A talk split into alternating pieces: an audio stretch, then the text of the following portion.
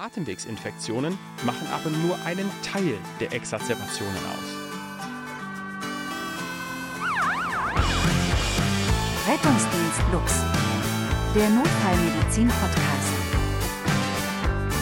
Mit Thomas Martens.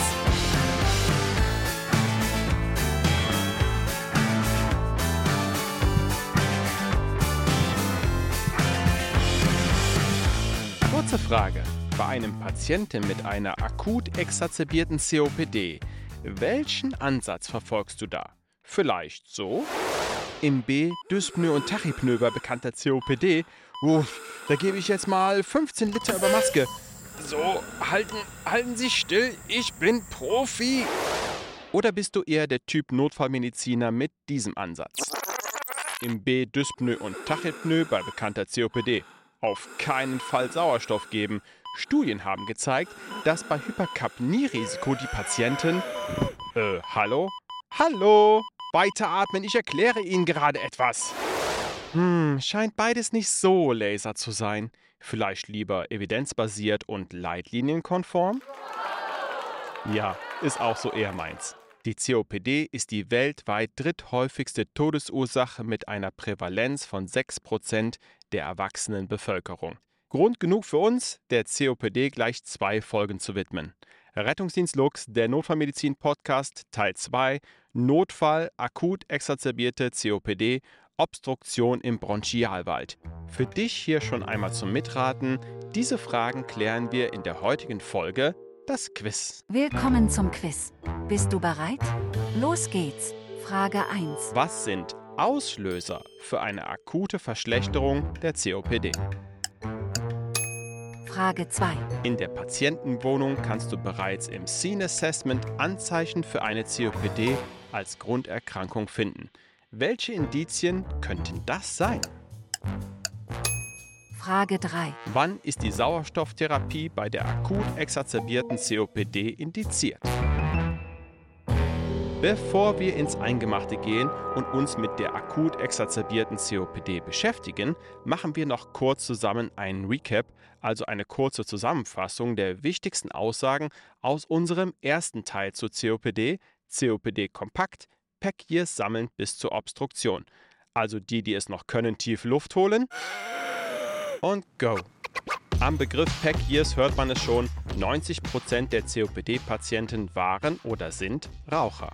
Den Begriff und den Rechenweg zu den Pack Years, den thematisieren wir gleich im Klugscheißerwissen. Was macht jetzt aber der Rauch der Zigarette? In der Lunge ruft der Rauch das Immunsystem auf den Plan und löst eine Entzündungsreaktion aus. Die Folge sind eine Bronchiokonstriktion, Bronchialwandödem und eine vermehrte Sekretion von Muizin, also Schleim, aus den Becherzellen. Da es ja bekanntlich mit einer Zigarette meistens nicht getan ist, passiert das Tag ein, Tag aus.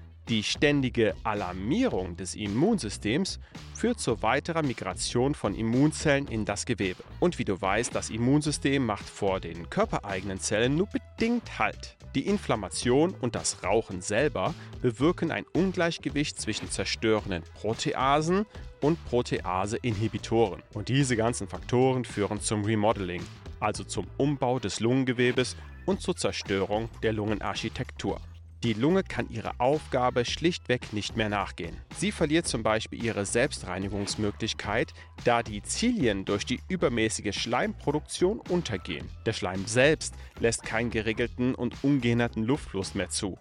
Außerdem kollabieren die Bronchien bei der Expiration, da das elastische Gewebe durch die eben beschriebenen Prozesse zerstört wird. Und was folgt daraus? Es kommt zur Obstruktion und zum Emphysem. Im späteren Verlauf der Erkrankung kann es dann auch noch zu einer Rechtsherzinsuffizienz kommen.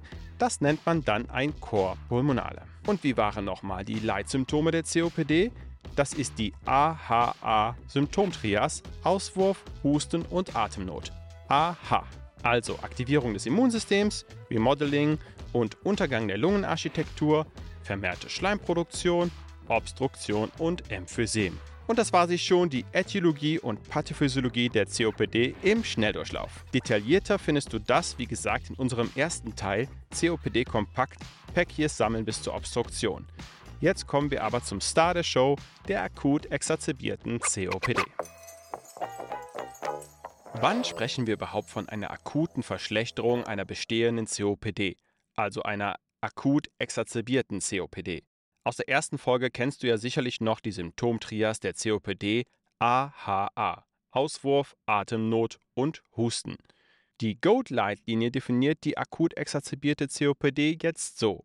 Hat dein Patient eine deutliche Verschlechterung seiner respiratorischen Symptome, also eben eine Verschlechterung von einem einzigen Symptom der Trias, Auswurf, Atemnot und Husten, und das seit weniger als 14 Tagen, und dazu noch eine Tachypnoe und oder eine Tachykardie als Nebendiagnose, dann sprechen wir nach der Gold-Leitlinie von einer akut exazerbierten COPD.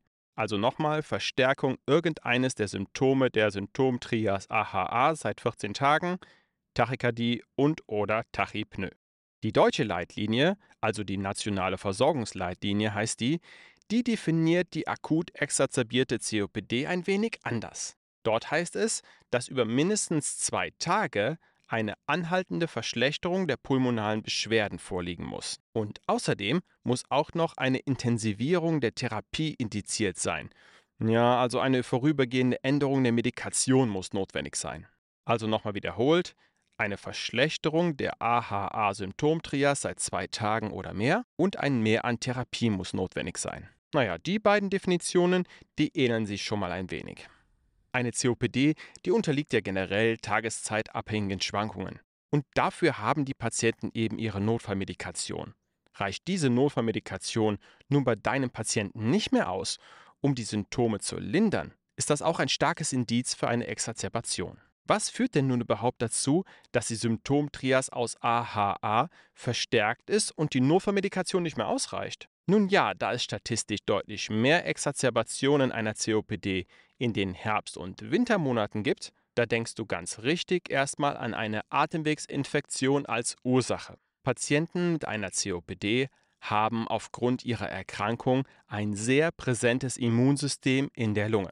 Ja, und durch die gesamte Pathophysiologie der COPD sind sie auch noch anfälliger dafür, dass sich virale und bakterielle Infektionen ausbreiten können. Ich denke da zum Beispiel an die verminderte Selbstreinigungsfunktion der Lunge durch die Zerstörung der Zilien oder der inflammatorischen Bronchokonstriktion. Bei einer Atemwegsinfektion sind die Kompensationsmechanismen der COPD-Lunge also unzureichend und es kommt zur Verstärkung der AHA-Symptomatik. Atemwegsinfektionen machen aber nur einen Teil der Exazerbationen aus. Einen großen Teil zwar, aber es sind eben auch nicht alle Exazerbationen auf eine Atemwegsinfektion zurückzuführen. Bei den Atemwegsinfektionen liegt die Prävalenz übrigens so bei 70 bis 80 Prozent.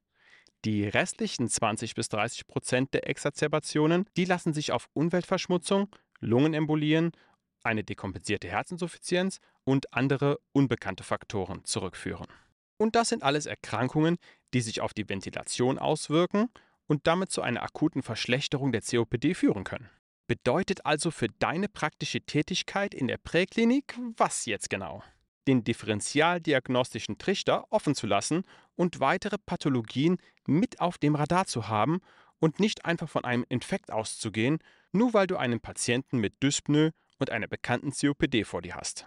Also, was gehört alles in deinen differentialdiagnostischen Trichter rein? Als Auslöser für die akut exacerbierte COPD der Infekt, Lungenembolie und die dekompensierte Herzinsuffizienz. Aber du solltest auch noch an andere wichtige Differentialdiagnosen denken, wie das Asthma bronchiale oder ein Pneumothorax. Der Pneumothorax ist da sicherlich nochmals zu unterstreichen, denn Patienten mit einer COPD können sogenannte Bulle entwickeln. Lungenbulle sind dünnwandige, mit Luft gefüllte Blasen, die auch mal leicht platzen können. So, durchatmen. Puh, okay. Was nu? Ah, genau, Therapie. Aber wie Therapie? Sauerstofftherapie, ja oder nein? Wir müssen ja auch noch die Eingangsfrage klären, wie viel Sauerstoff diese Patienten denn nun bekommen dürfen. High Flow oder lieber nix, nada niente? Hm, naja, vielleicht machen wir dazu mal ein Fallbeispiel. Dann schauen wir mal, was uns da so für ein klinisches Bild erwartet. Und dann schauen wir uns auch gleich mal an, an welchen Erkenntnissen aus dem Scene Assessment wir sonst noch sehen, dass unser Patient auch sonst eher Probleme mit der Luft haben könnte. Das machen wir alles im zweiten Teil und der Pharmakotherapie schauen wir auch noch auf die Finger. Vorher aber durchatmen und Kopflüften und das geht am besten mit Klugscheißerwissen. Let's go! Und jetzt Klugscheißerwissen Feuerwerk. In 60 Sekunden. Circa. Hepatojugulärer Reflux. Vermutest du in der Präklinik bei deinem Patienten eine Herzinsuffizienz, dann suchst du ja nach Beinödemen und nach einer Halsvenenstauung. Die Halsvenenstauung ist im Liegen ja physiologisch vorhanden. Bringst du deinen Patienten aber in eine 45 Grad Oberkörperhochlagerung, dann sollten die Halsvenen nicht mehr sichtbar sein. Rückst du aber nun mit deiner flachen Hand mäßig auf das Abdomen, wird venöses Blut in den Bereich der Halsvenen zurückgestaut und du kannst eben die Halsvenen als Untersucher wieder sehen. Naja, zumindest für ein paar wenige Sekunden, denn beim herzgesunden Menschen wird nun das Herzzeitvolumen erhöht und so der venöse Rückstau wieder aufgelöst. Die Halsvenen verschwinden also wieder, auch wenn du den Druck auf den Bauchraum aufrechterhältst. Bei einem Patienten mit einer Herzinsuffizienz funktioniert der hepatojuguläre Reflux aber nur verzögert. Bleiben die Halsvenen für länger als 10 Sekunden sichtbar, gilt der Test also als positives Indiz für eine Herzinsuffizienz. Gute Untersuchungsmethode, um allen zu zeigen, was für ein Nerd du bist. Pack Years. Um abzuschätzen, wie viel ein Patient in seinem Leben geraucht hat, gibt es die Berechnungsmethode der Pack Years oder Packungsjahre. Damit lässt sich das Risiko eines Patienten für ein Bronchialkarzinom oder eine COPD abschätzen. Ab 30 Pack Years ist das Risiko für eine COPD deutlich erhöht. Berechnet werden die Pack Years so: täglich konsumierte Päckchen mal Anzahl der Raucherjahre. Ein Päckchen entspricht dabei 20 Zigaretten. Rauchst du also täglich 20 Zigaretten seit einem Jahr, dann hast du ein Pack hier gesammelt. Dafür gibt es dann aber leider keine Bonuspunkte wie beim Punktesammeln im Supermarkt. Just saying. Rettungsdienst Lux. Der Podcast, Teil 2. Hallo, der Rettungsdienst. Also hier im Flur liegt schon mal ein langer Sauerstoffschlauch und da hinten in der Ecke, da sehe ich auch schon ein Heimsauerstoffgerät. Und riechst du das? Hier riecht es schon sehr nach Zigarettenrauch. Hm. Also wo ist der Patient? Dort drin? Okay. Okay, hörst du gerade? General Impression kritisch. Er setzt die Atemhilfsmuskulatur ein und hat eine deutliche Zyanose. Guten Tag, Martens vom Rettungsdienst. Sie sind der Herr Hess, richtig? Jawohl, ich sehe, Sie haben Atemnot. Ich untersuche Sie und mein Kollege, der Herr Schaffenrath hier, der gibt Ihnen erstmal Sauerstoff und so einen Clip an den Finger. In Ordnung? Sie konzentrieren sich auf das Atmen und wir kümmern uns um alles andere. In Ordnung? Gut. A few moments later. Okay, was haben wir bis jetzt? Initial in A unauffällig. B Tachypnoe von 34, Nativsättigung 72 Prozent. Wir haben den Einsatz der Atemhilfsmuskulatur gesehen und eine Zyanose. Auskultatorisch hatten wir basal ein deutliches Giemen und rechtsbasal auch noch feinblasige Rasselgeräusche. Die Haut ist rosig, sehr warm und schwitzig. Und sonst haben wir im C noch eine Tachykardie gesehen. Im D ist er unauffällig. Im E haben wir eine Temperatur von 38,9 Grad. In der körperlichen Untersuchung ist die Kachexie auffällig. Außerdem hat der Patient Trommelschlägerfinger und Urglasnägel. Das spricht alles für eine langjährige Hypoxämie. Wir haben keine Unterschenkelödeme festgestellt und auch sonst keine Anzeichen für eine kardiale Dekompensation gesehen. In der Fremdanamnese berichtet Frau Hess über langjährigen Zigaretten- und Cannabiskonsum. Eine COPD ist ebenfalls bekannt. Ihr Mann hat seit zwei Tagen Fieber und vermehrt Husten und Atemnot. Seine Reservemedikamente würden nicht mehr helfen, deswegen hätte sie uns angerufen. Wir haben dann als Maßnahme eine inhalative Therapie mit Salbohexal und Atrovent angestrebt. Darunter haben wir jetzt eine deutliche Verbesserung der respiratorischen Situation mit einer Atemfrequenz von 24, auskultatorisch kein Giemen mehr feststellbar und die SBO2 liegt nun bei 95%. Geht es Ihnen besser, Herr Hess? Ja? Gut. Dann geben wir als letztes Medikament noch Methylprednisolon und deeskalieren die Sauerstofftherapie auf 4 Liter via Nasenbrille und dann fahren wir. Standard, könnte man sagen. Das war ein Patient mit einer infektexazerbierten COPD. Solche Einsätze sehen wir zuhauf, vor allem in den Herbst- und Wintermonaten. Im Scene Assessment haben wir bei unserem Patienten Herrn Hess schon mal den Zigarettenrauch in der Wohnung wahrgenommen. Ein erstes kleines Indiz, in welche Richtung dieser Einsatz laufen könnte, aber es kann ja auch eine andere Person im Haushalt rauchen. Der Sauerstoffschlauch, den man so wie bei einer Schatzsuche nachlaufen kann, um an sein gewünschtes Ziel zu kommen, Wir müssen ihn haben, den Schatz. der verrät dann aber schon einiges mehr. Solch eine Dauertherapie mit einem Heimsauerstoffgerät nennt man auch Langzeitsauerstofftherapie oder LTOT. LTOT steht dabei für den englischen Ausdruck Long-Term Oxygen Therapy. Diese Sauerstofftherapie ist indiziert bei COPD-Patienten mit einer sehr schweren Obstruktion und einer persistierenden Hypoxämie, also zu wenig Sauerstoff im Blut, und das trotz optimaler Medikation. Es gibt gute Evidenzen dafür, dass Patienten, die mindestens 16 Stunden am Tag eine Dauertherapie mit Sauerstoff erhalten, dass bei diesen die Mortalität gesenkt werden kann. Okay, also Zigarettengeruch in der Wohnung ist eher ein unsicheres Zeichen für eine COPD bei deinem Patienten. Der Sauerstoffschlauch mit der Langzeit-Sauerstofftherapie gibt dir dann aber schon fast Sicherheit. Was kannst du bei solchen Patienten noch im Schlafzimmer antreffen?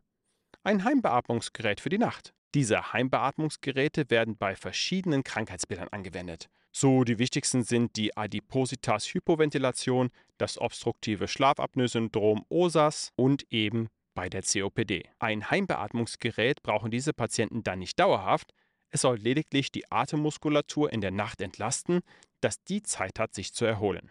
Okay, aber zurück zu unserer akut exacerbierten COPD. Zum Beispiel die feinblasigen Rasselgeräusche als Auskultationsbefund. Das hört sich dann so an.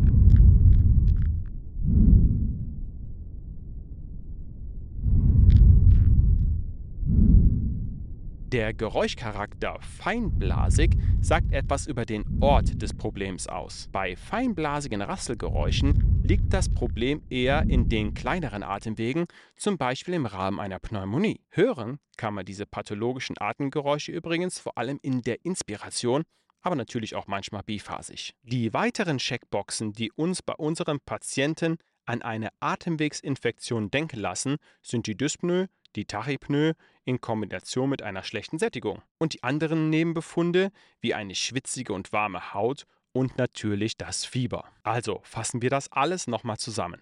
Schon im Scene Assessment kannst du eventuell bereits Rückschlüsse auf eine COPD als Grunderkrankung sehen. Zigarettengeruch, Langzeit-Sauerstofftherapie und eventuell ein Heimbeatmungsgerät. Das sind die Dinge, wo du nachschauen kannst. Der häufigste Auslöser für eine akut exacerbierte COPD, das waren ja die Atemwegsinfektionen. Weitere Anzeichen für eine Atemwegsinfektion sind feinblasige Rassegeräusche, Dyspnoe, Tachypnoe, eine schlechte Sättigung, schwitzige und warme Haut sowie Fieber. Im letzten Teil heute geht es um die Therapie. Wir schauen uns die Do's und Don'ts der Sauerstofftherapie sehr genau an. Und wir schauen auch nochmal auf die Pharmakotherapie aus SABA und SAMA bei der COPD. Das alles gleich nach den Rettungsdienst Lux Nachrichten. Live in Farbe und bunt. Die Rettungsdienst Lux Nachrichten. Psychiatrie, Psychosomatik und Psychotherapie. Diese Themenfelder werden in der Notfallmedizin eher negligiert, um es freundlich und sachlich auszudrücken aber nicht mit Alex und Jan mit ihrem Podcast Psychcast. In einer der letzten Folgen ging es um psychiatrische Notfälle. Dort erklären sie, wie man im Notfall Sicherheit herstellt, welche ersten Maßnahmen zu beachten sind und was für die psychiatrische Behandlung wichtig ist. Den Podcast und wahnsinnig viele weitere Informationen findest du auf ihrer Homepage www.psychcast.de. Das Forum Think Tank berichtet auf seinem Blog über den spinalen Schock. Ein irreführender Begriff, denn der spinale Schock hat nichts mit der Hämodynamik am Hut und ebenso wenig ist der spinale Schock eine Unterform des neurogenen Schocks. Zu dem Thema gibt es übrigens auch bei uns im kommenden Jahr eine Podcast-Folge. Schon jetzt bekommst du mehr Informationen zum spinalen Schock auf www.dasfoam.org. Wie gewohnt findest du das alles in den Shownotes verlinkt. Viel Spaß beim Lernen! Rettungsdienst Lux, der Podcast, Teil 3. Am Anfang stand der Sauerstoff. Bekommt unser Patient nun Sauerstoff? Und wenn ja, wie viel? Man könnte ja grundsätzlich erstmal annehmen, dass Sauerstoff keine schädigende Wirkung für den Patienten haben kann. Aber weit verfehlt, das ist leider nicht so. Viel hilft viel, ist also auch bei der Sauerstofftherapie fehl am Platz. Auch zu viel Sauerstoff kann also schaden. Das haben auch einige Fachgesellschaften erkannt und die Sauerstofftherapie an Zielwerte für die Sauerstoffsättigung geknüpft. Zum Beispiel beim ACS, wo der Zielwert der Sauerstoffsättigung bei größer gleich 90 Prozent liegt. Und in den neuen ACS-Leitlinien heißt es weiter, Zitat, eine routinemäßige Sauerstoffgabe sollte nicht erfolgen, Zitat Ende. Eben weil die routinemäßige Sauerstoffgabe mittlerweile kritisch gesehen wird, haben sich mehrere Fachgesellschaften zusammengeschlossen und eine weitere Leitlinie herausgebracht, die S3-Leitlinie Sauerstoff in der Akuttherapie beim Erwachsenen. Wichtig für die Entscheidungsfindung, ob und wie viel Sauerstoff mein Patient bekommt, ist einerseits die gemessene Sauerstoffsättigung mit Pulsoximetrie und andererseits das Hyperkapnierisiko des Patienten.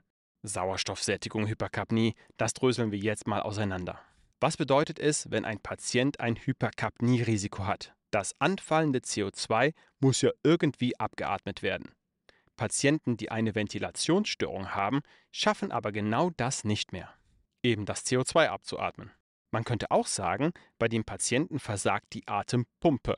Das CO2 kumuliert sich also im Verlauf im Blut und führt zur Hyperkapnie bzw. auf schlau zu einer hyperkapnischen respiratorischen Insuffizienz. Welche Patienten haben jetzt ein Grundproblem mit ihrer Atempumpe? Das sind unter anderem Patienten mit bekanntem Asthma oder COPD. Bleibt noch die Frage zu klären, warum ich einem Patienten mit einem Hyperkapnierisiko nicht zu viel Sauerstoff geben sollte.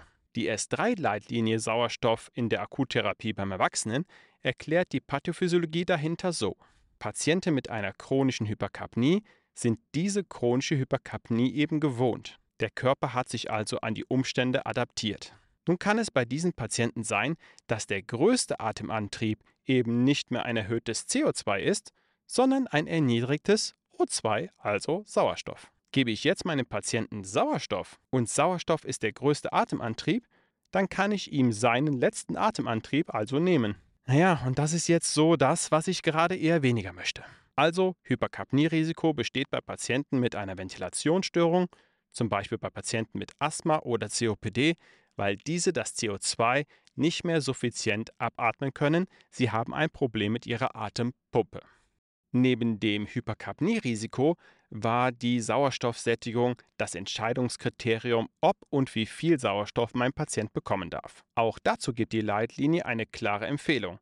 Erst einmal vorweg, ein kritisch kranker Patient, bei dem die Sauerstoffsättigung nicht korrekt messbar ist, der bekommt hochdosiert Sauerstoff. Punkt. Am besten 15 Liter die Minute über eine Reservoirmaske. Da bekommt man so ein FiO2 von roundabout 100% hin. Also wenn du einen kritisch kranken Patienten hast, musst du nicht erstmal nachdenken, ob er eine COPD oder Asthma hat und du Sauerstoff geben darfst oder nicht. Der bekommt es erstmal. Okay, Patienten ohne ein Hyperkapnierisiko, da ist der Zielwert der Sauerstoffsättigung 92 bis 96 Prozent. Zumindest wenn nicht andere Faktoren dagegen sprechen. Zum Beispiel, wie eben schon erwähnt, beim akuten Coronarsyndrom. Fällt die Sauerstoffsättigung unter 92 Prozent, dann ist auch hier eine Sauerstoffgabe indiziert. Wie gesagt, der Zielwert 92 bis 96 Prozent bei Patienten ohne Hyperkapnierisiko. Und jetzt kommen die Patienten mit einem Hyperkapnierisiko, also die Asthmapatienten und die Patienten mit COPD. Bei ihnen ist der SPO2-Zielwert 88 bis 92 Prozent. Eine Sauerstofftherapie ist also nur bei einer sicher gemessenen Sättigung von unter 88 Prozent indiziert.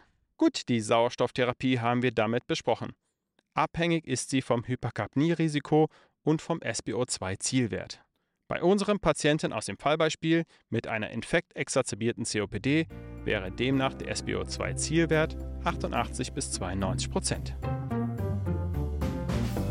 Sauerstoff, check. Was können wir unserem Herrn Hess aus dem Fallbeispiel noch alles Gutes tun?